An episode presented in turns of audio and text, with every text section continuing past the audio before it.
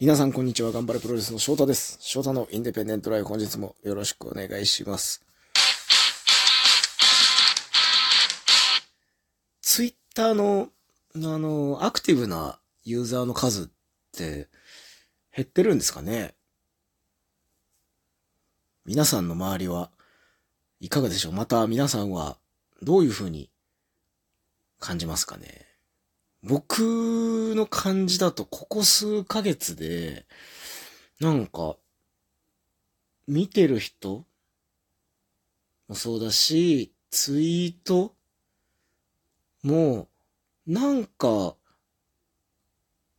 数年前、またね、2020年のパンデミックバーンって来た時はまたこうみんな何か、こう、アクティブに動こうみたいな感じでツイッター盛り上がったような、あるんですけど、それに比べるとちょっと落ち着いて、あまりこう、動きがあんまりないような風に見え、まあもちろんそれは、僕がフォローしてる人、ね、ツイッターでフォローしてる人、またその人のリツイートぐらいしかないんで、すごく狭い世界を見てるんですけど、なんかね、活発な人が少し減ったのかなっていうような気もします。フォロワーの数もアメリカ遠征行く前からアメリカ遠征中にちょっとバーッと増えて、パッと止まったんですよね。これって、またそのイーロン・マスクさんがツイッターを買ったことで、アカウントがどうだとかでアカウントが一気に、こう要は捨てアカウントというか偽物のアカウントみたいなのがどんどん凍結されていって、うん、なんかそういうアカウントがフォロワーから一気に減ったりとかしたりとか、一気に減った時期もあって、ここ数ヶ月なんか減ってくんですよ、どんどんフォロワーが。で、また、ちょっと同じような数で安定して、たりっていうのもあって、そこは自分自身があまり魅力的な発信をできてない、面白い発信をできてない部分でもあるのかな、というのはね、もちろん、あるはあるんですけど、それにしても、なんか、アクティブな感じが減ったような感じを受けます。どうでしょう皆さんは。まあ、プロレスファンの人とかは結構ツイートや、ツイッターやってる、開いてる、チェックはしてるって人は多いとは思うんですけど、情報を得てるのがツイッターっていう人もいると思うんですけど、多分日本国民全体で考えたら、だいぶね、決して過半数占めてるとかでないでしょうし、うん、なんか思ったんですよね。で、まあ、インスタグラムの方が見てますみたいな人もいれば、そっからさらに20代、20代前半から10代ってなるとまた、じゃあ TikTok ですとか TikTok 以外にもまきっと多分、もう僕はおじさんだという自覚を持たないといけないなと思うんですよね。うん。なんとなくこうメインが主流なのが Twitter っていう風な使い方をしてるけど、それはなんかちょっとあれ？終わっちゃうこれ？っていうような、件も感じて、僕自身がじゃあ、なんかね、告知ごとはもちろんしますし、ただ告知ごと以外のツイートがあんまり、なんだろうな、筆が乗らないというか、もっと、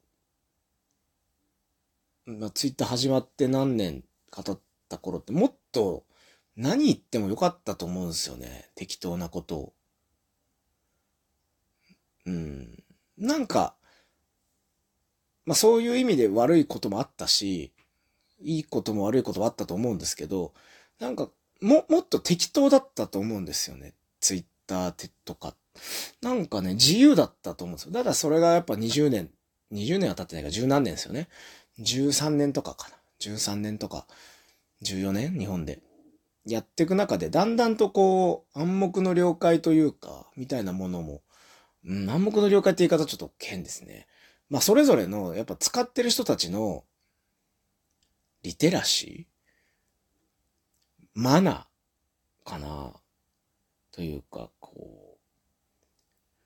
何が良くて何が悪いかみたいなものを各々ちゃんとあって、まあもちろんそれを全然分かってない人もいるけど、僕の周りとか、特にプロレス界の人たちって結構そういう感度が、やっぱ高くて、ファンの方ももちろんそうなんですけど、あこれはあまりなんか書く必要がないとか書かなくてもいいようなことをちゃんとこう自分の頭で考えれる。やっぱ10年以上使ってるとだんだんそういうのが、意識してやってるわけじゃないと思うんですよ。僕もそうですし。なんか勝手に判断してるんですよね。勝手に選別してる。言っていいこと悪い。言っていいこと？と、な、まあ悪いことじゃないんですけど、なんかね、本当に告知ばっかになっちゃう時があって、自分が。あれもっと適当なこと書いてもいいのにな、何言ったっていいはずなのにな、とか思いながら、なんかとりあえずご飯の写真を載せてみるとか、ものすごく一つのツイートをするのに、時間と、あの、カロリーを使うんですよ。だから、ちょっとめんどくさいって思っちゃうようになったんですよね、最近。めんどくさいって思う。なんか、ああ、億劫だなって思うことがあるんですよ、実際。うん。例えば、あの、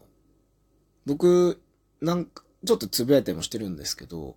今住んでるアパートが、あの、外装と屋根の塗装とか、補修工事で、まあ、足場が組まれてて、足場が組まれてシートで囲まれちゃって、まあ、洗濯が一時期すごく干せなかったんですよね。あの、ベランダももう足場とペンキの匂いとかで。で、で、それが昨日ぐらいから解体がちょっとずつ進んだりとかして、まあ、いよいよし、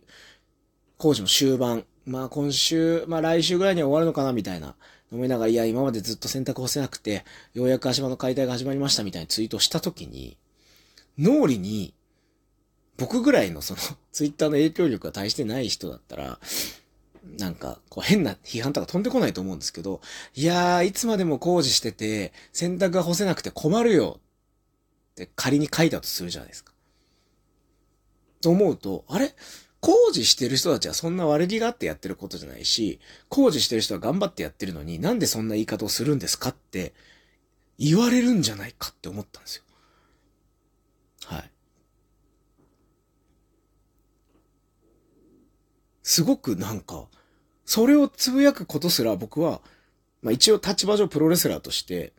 こう、100万に立ってる人間として、その工事してる人を批判してるつもりはないんですよ、僕は。いやー、こう、洗濯干せなくて困っちゃうよっていうことをただ、ぼそっとつぶやきたいだけなんですけど、それによって、僕、一応一応、100万に出て影響力のある人間が、工事してる人間を批判したことで、そういうこと書くのは良くないって言われるんじゃないか。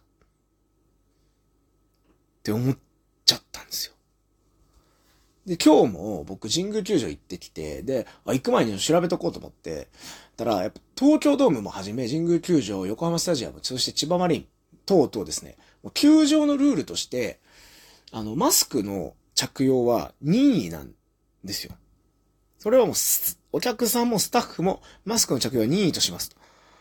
で、声を出しての感染、プロ野球はね、もちろん盛り上がりますよね。その時も、マスクをつけることを、必須、あの、つけてやってくださいとは書かれてないんですね。えっ、ー、と、千葉マリに関しても3月17日かなんかの試合からとか、ちょっと日付は、あの、球場によって少しま、ばらがあるんですけど、あ、そうなんだと思って、僕は、僕はいいことだなと思ったんですよね。もちろんその、一気にこう、振り切ることに対して、リス、もちろんリスクがあるんで、そういうのをいろいろ言ってる人もいると思うんですけど、あの、僕は、あの、エンターテインメント、スポーツもそうだし、プロレスもそうですけど、エンターテインメントが普通に楽しめることは、エンタメに関わる人間としていいなと思うんで、あ、そうなんだと思って。で、その千葉マリ、千葉、ゾゾマリンの、あの、公式のツイート、あの、マスク着用ルールについてを引用リツイートしようかなって一生思ったんですよ。あ、もう、プロ野球界は、もうお客さんが任意になる。方にシフトしてる。でも、プロレス界は現状ほとんどの団体がしばらくマスクの着用をお願いいたしますみたいな。まあ、強制じゃないんでね。お願いするっていうのがほとんどの団体が多分発表してるのかな。まあ、プロレスは屋内で少しこう、キャパとしてもね、300人とか1000人っていうとこで、まあ、確かに密集しやすいっていうのは野球に比べるとちょっとあるなとか。でも、プロ野球がこうやってあの、先陣を切ってくれるのは、僕はいいなと思って、あ、プロ野球はこういう風なルールのところが多いですねってツイートしようかなとも思ったんですよ。でもそれすら、いや、どっかから何か言われるかもしれない。まして、この業界内がぜ、業界内がそういう方向に行ってるんで、その業界の人から、内部の人から、いや、ああいうの書くの良くない。今、業界がこっち行ってるのに。なんか、本当に、なんだろうな。何も言えないんですよ。本当に食べ物食べたぐらいしか、乗せれなくなってきたんですよね。何かが、誰、なんか僕も、なんかね、もっとて、うん、もちろん人を傷つけたりとか、精神的に追い込んだりとか、うん、そういうのをツイッターっていう匿名性の部分の、ああいうけ、あの、自分の自由に言葉を吐けるところでやってはいけない。それはもう絶対にダメなんですけど、なんだろうな、もっと、しょうもないこととかをみんなが、つぶやける場所だでよかったんじゃないかなっていうのがあって、少しね、ツイッターに息苦しさを感じたりしている今日この頃です。皆さん